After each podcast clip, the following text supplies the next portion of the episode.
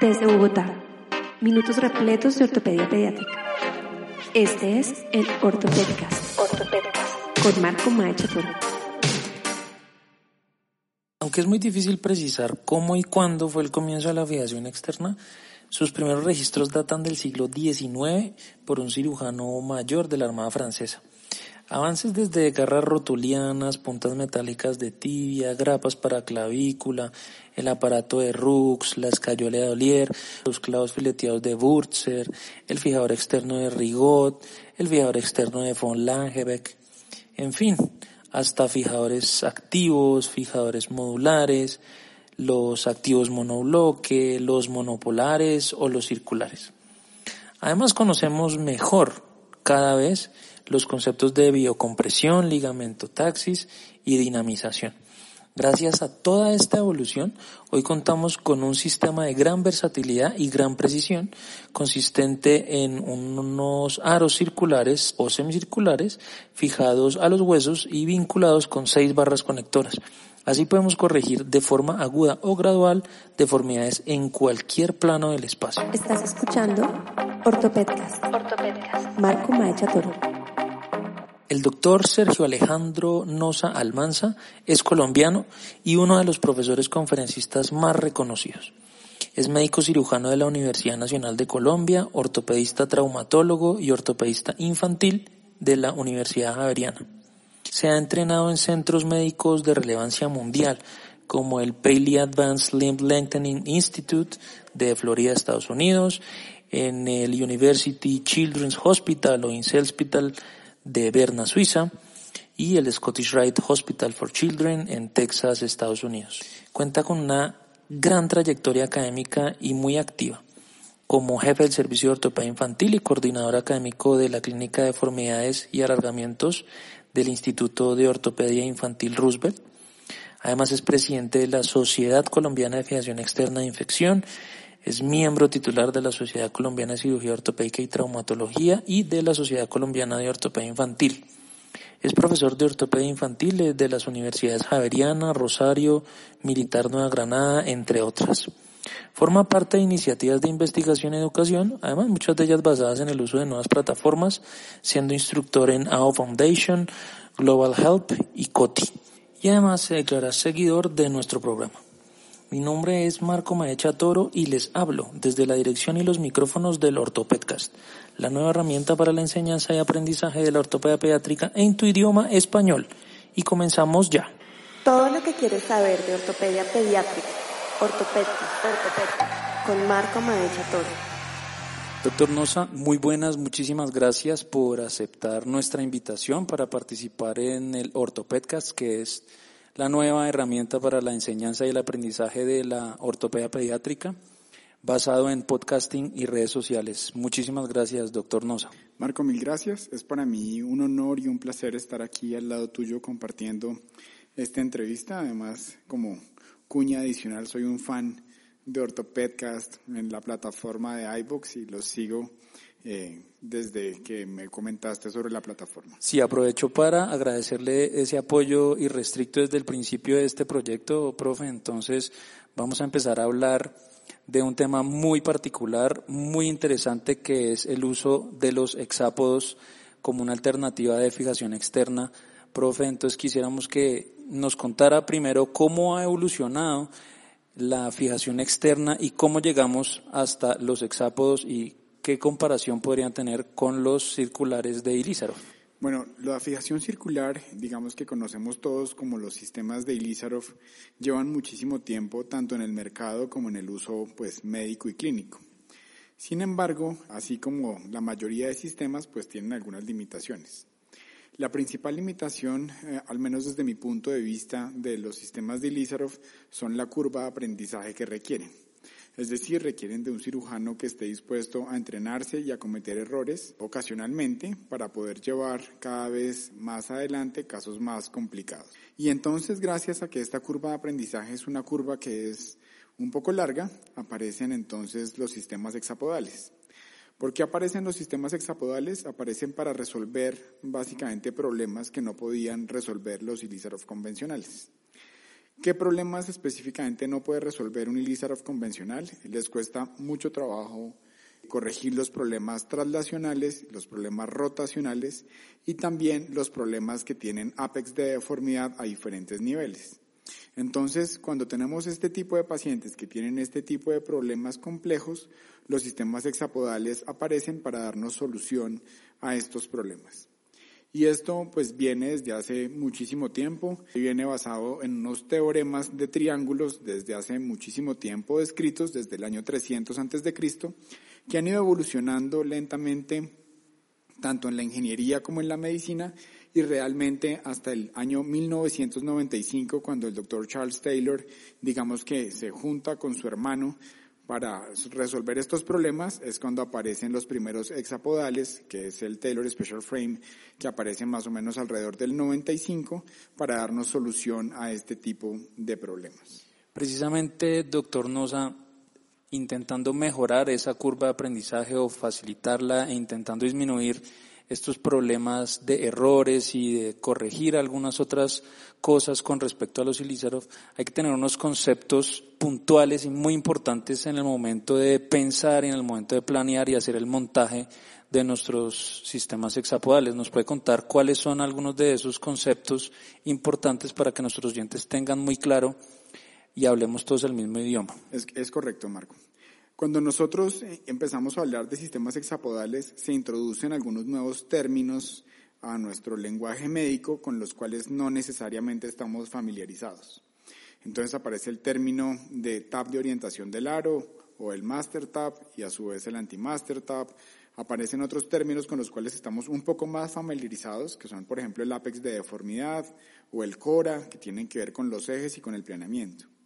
Pero realmente los sistemas hexapodales eh, hacen que nuestro planeamiento convencional anterógrado, es decir, lo que hemos aprendido desde hace muchos años del libro del doctor Paley y del doctor Herzenberg sobre los principios de las correcciones en las deformidades, se hacen un resumen realmente con los sistemas hexapodales y lo único que es realmente importante es conocer los sistemas de fijación hexapodales. Y en esos sistemas de fijación, pues está básicamente el concepto del tab de orientación, el término del strut, que son los nuevos motores que nos realizan nuestra corrección y tal vez, digamos que con esos términos eh, claros podemos darnos a la tarea de empezar a hablar o de empezar a pensar en montar un sistema hexapodal. Estás escuchando Ortopedcast. Ortopedcast. Marco Maecha Toro. Precisamente teniendo ya claros esos conceptos, eh, en el momento de hacer el montaje, vamos a tener una herramienta primordial que es una muy buena radiografía. Quisiera que nos contara cuál es la importancia de esa radiografía y la implicación que tiene eso, porque ya nos va a mencionar que hay una herramienta informática, un software específico que vamos a alimentar con información que vamos a obtener de esa radiografía. Entonces, ¿cuál es la importancia de esa radiografía? ¿Qué parámetros debemos tener en cuenta para hacer una alimentación adecuada de esa herramienta de software. Las radiografías en los sistemas hexapodales son absolutamente primordiales, como lo acabas de decir. Básicamente, para el sistema hexapodal hay tres grupos de datos. El primer grupo de datos es el grupo de parámetros de la deformidad, que describe cuál es la deformidad que tiene nuestro paciente, cuál es la deformidad que tiene el hueso de nuestro paciente. El segundo grupo de datos es el grupo de datos en el cual yo describo a mi fijador, entonces describo el tamaño de los aros que tiene, la posición en la cual estoy colocando mis struts y las longitudes de los mismos. Y el tercer grupo de datos es cómo se relacionan el fijador con mi hueso, especialmente el segmento de referencia, que es el aro que yo decido utilizar como mi aro principal de corrección. Entonces tengo que describirle al software cómo va, cómo está relacionado este aro con este segmento o con este fragmento de hueso. Y esos datos van a salir específicamente de la radiografía. Si la radiografía es una radiografía de buena calidad que nos da buenos datos, en general la corrección es una corrección que va fácilmente por buen camino. Si tengo una radiografía que no sea una radiografía idónea, lo que voy a tener son muchas correcciones adicionales. No es que no se pueda con estos sistemas llegar a una corrección idónea si la radiografía inicial no es adecuada, simplemente que el camino se vuelve un poco más tortuoso. En cuanto al software, digamos que la base de los sistemas hexapodales pues es el software de los mismos, porque los médicos y los ingenieros somos incapaces desde nuestra cabeza de poder manejar el fijador. Porque estos principios para manejar el fijador requieren de unas fórmulas que son unas fórmulas muy grandes y que en nuestra cabeza no podemos manejar. Lo cual quiere decir que si yo coloco un sistema hexapodal tengo que confiar en el software. No puedo empezar por mi cuenta, empezar a darle vueltas a los struts pensando que voy a lograr hacer una corrección adecuada porque eso no es real, eso no es verdad. Tengo que confiar en el software y para poder confiar en el software tengo que darle unos datos precisos. Si mis datos son datos inadecuados, la información que recibe el software es inadecuada y por lo tanto la corrección que voy a tener al final va a ser una corrección subóptima. Sin embargo, si por otro lado los datos que yo le doy al software son datos razonables, en general el software es muchísimo más preciso que cualquier cirujano. Dependiendo del tipo de fijador que estemos hablando y sobre todo de la marca comercial que estemos hablando, los fijadores son más o menos precisos. Pero los menos precisos en general tienen una traslación al final de la corrección de un milímetro y los más precisos se mueven por debajo del 0.25 milímetros, lo cual quiere decir que prácticamente son perfectos de manera tal que los datos realmente que les da el cirujano son los que hacen que el fijador cometa errores. Pero la mayoría de estos fijadores son, por decirlo de alguna forma, perfectos. Solo que tenemos que aprender a manejarlos y aprender a comunicarnos con ellos. En primer mundo, en Europa y en Estados Unidos, los residentes y los cirujanos de reconstrucción no conocen, así como los ortopedistas infantiles en general no conocen lo que es un sistema Ilizarov no tienen ni idea de cómo utilizar una bisagra. Y desde hace más de 10 años, los únicos sistemas que utilizan para realizar correcciones son los sistemas hexapodales. ¿Por qué? Porque son más fáciles de poner, porque tienen una curva de aprendizaje menor y porque me permiten corregir errores sobre la marcha. Si el fijador no queda bien puesto, si yo me comunico adecuadamente con el software, puedo tener una corrección adecuada. Si me equivoco con los parámetros iniciales de deformidad, si me comunico bien con el software, el fijador es capaz de hacer una corrección adecuada. Es decir, en términos generales, si coloco el aparato desde el punto de vista que quede bien amarrado el aparato al hueso, por decirlo de alguna forma, el fijador siempre va a ser capaz de hacer una corrección adecuada. Solamente depende de la comunicación que yo tenga con el software para llegar a un final feliz. Después de un maravilloso año de trabajo, Seguimos creciendo en contenido y reproducciones. Seguimos creciendo. Gracias a nuestra nueva alianza, ahora puedes escucharnos directamente en la web de la Sociedad Colombiana de Ortopedia Infantil, SOCOIN, www.scott.org.co slash socoin slash podcast o simplemente buscarnos en Google como podcast Socoin. Ortopedcast. Ortopedcast. Con Marco Maecha Toro. Ese final feliz depende también me imagino, doctor Nosa, de la escogencia del paciente. Obviamente al ser un instrumento sofisticado, pero a la vez que tiene sus facilidades y sus especificaciones para usarlo como tratamiento, de pronto ya nos ha mencionado muchos de esos aspectos, pero quisiera preguntarle específicamente cuál es aquel paciente que se beneficia específicamente de una herramienta como los hexápodos. Teniendo en cuenta que en nuestro país, Colombia, y en otros países que sé que te escuchan, que también tienen recursos limitados, pues uno no puede, por ahora por lo menos, solicitarle un hexápodo a todos los pacientes, así lo quisiera. Entonces, creo que la escogencia de los pacientes tiene básicamente dos algoritmos. El primero de ellos es sobre la deformidad que tenga el paciente. Un paciente que tenga un problema rotacional, que no sea candidato a una corrección aguda, creo que es un buen candidato a un sistema hexapodal. Un paciente que tenga problemas traslacionales en dos planos más problemas angulares en un plano es un paciente que es candidato para un hexapodal.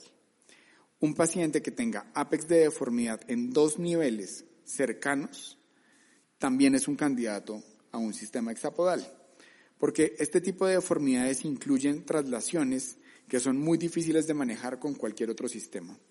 Y en estos casos creo que el sistema ideal, sin ninguna duda, es el sistema hexapodal. Si yo tengo un apex de deformidad en un solo punto, que tenga, por ejemplo, deformidad en dos planos, es decir, un plano oblicuo, puedo manejarlo con Ilizarov si soy un cirujano muy preciso. Pero si no soy un cirujano que tenga mucha experiencia, con seguridad, probablemente le iría mejor con hexapodal a ese paciente. El otro algoritmo o la otra parte de la moneda, por decirlo de alguna forma, es el tipo de paciente. En la experiencia que he tenido con estos pacientes y con estos fijadores, en general, un paciente que es capaz de manejar un Ilizarov es capaz de manejar un hexápodo. Si el paciente no es capaz de manejar un Ilizarov, tampoco es capaz de manejar un hexápodo, pero puede que sí sea capaz de manejar un monoplanar. Entonces, si la red de apoyo del paciente definitivamente es una red muy pobre, creo que la mejor opción para ese paciente es tal vez realizar una corrección aguda con un sistema monoplanar, dejar al paciente derecho desde el principio y solamente realizar un alargamiento.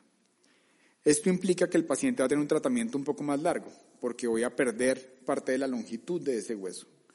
Pero en estos casos, que de alguna manera son casos desesperados, por decirlo de alguna forma, donde el paciente no logra entender lo que yo necesito que haga, creo que la mejor opción para esos pacientes es pensar en un sistema monoplanar, que es un sistema más fácil de manejar para el paciente. Doctor Nosa, pues ha sido una conversación muy interesante. Es muy importante para nuestros oyentes que todo esto lo complementemos con imágenes y con diagramas que son muy importantes para poder entender el sistema.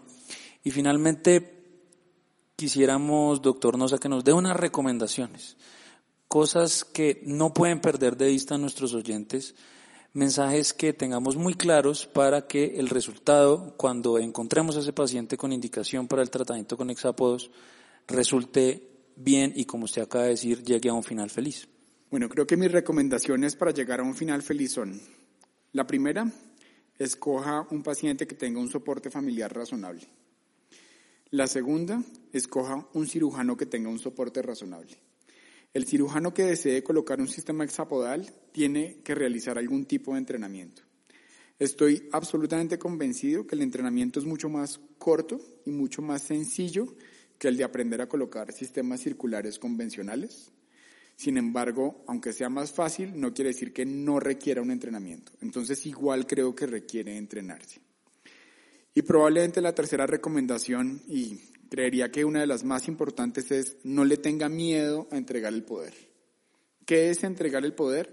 Es entender que el software es más preciso y más poderoso que nuestro cerebro. Y en ese orden de ideas uno tiene que entregarle el poder al software para que haga la corrección, comunicarse adecuadamente con él y confiar en él. Esas serían mis tres recomendaciones. Estás escuchando Ortopedcast. Ortopedcast. Marco Maecha Toro. Doctor Nosa, para finalizar, siempre profundizamos un poco cuando estamos con nuestros entrevistados y queremos hacer una pregunta un poco más personal y es que nos cuente quién ha sido su mentor o sus mentores.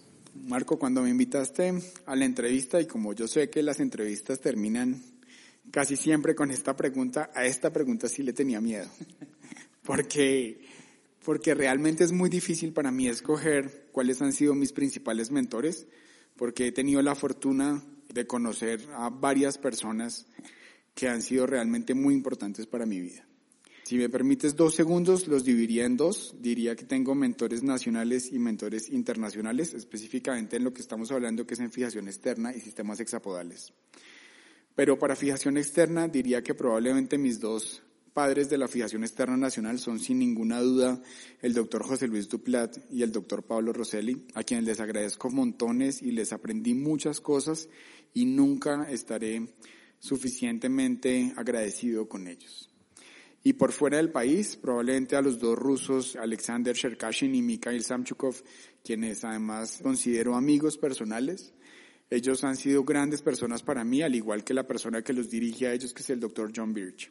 Y les tengo muchísimo aprecio a ellos y les aprendí muchas cosas. De hecho, el único centro de excelencia juicioso que conozco, pues está en el Texas Scottish Rite y lo dirigen las tres últimas personas. Doctor Nosa, pues aquí nos podríamos quedar episodios y episodios enteros hablando no solo de fijación externa, sino cualquier otra cantidad de temas en los que el doctor Sergio Nosa es absolutamente un experto. Muchísimas gracias, profe, por brindarnos este espacio. Muchas gracias por aceptar nuestra invitación. De verdad que es un invitado de lujo y estoy seguro que va a ser de mucha utilidad y muy enriquecedora esta charla para todos nuestros oyentes. De verdad, muchísimas, muchísimas gracias. Marco, mil gracias a ti por la invitación. Estoy muy complacido de haberte acompañado en estos minutos de ortopedia pediátrica y además de eso quiero felicitarte por esta iniciativa que creo que es una herramienta muy interesante y muy importante que va de la mano de cómo va cambiando la tecnología y la forma de educar a las personas. Mil gracias. Encuentra todos los episodios en nuestros canales de iBooks y YouTube. Ortopedcast. Ortopedcast.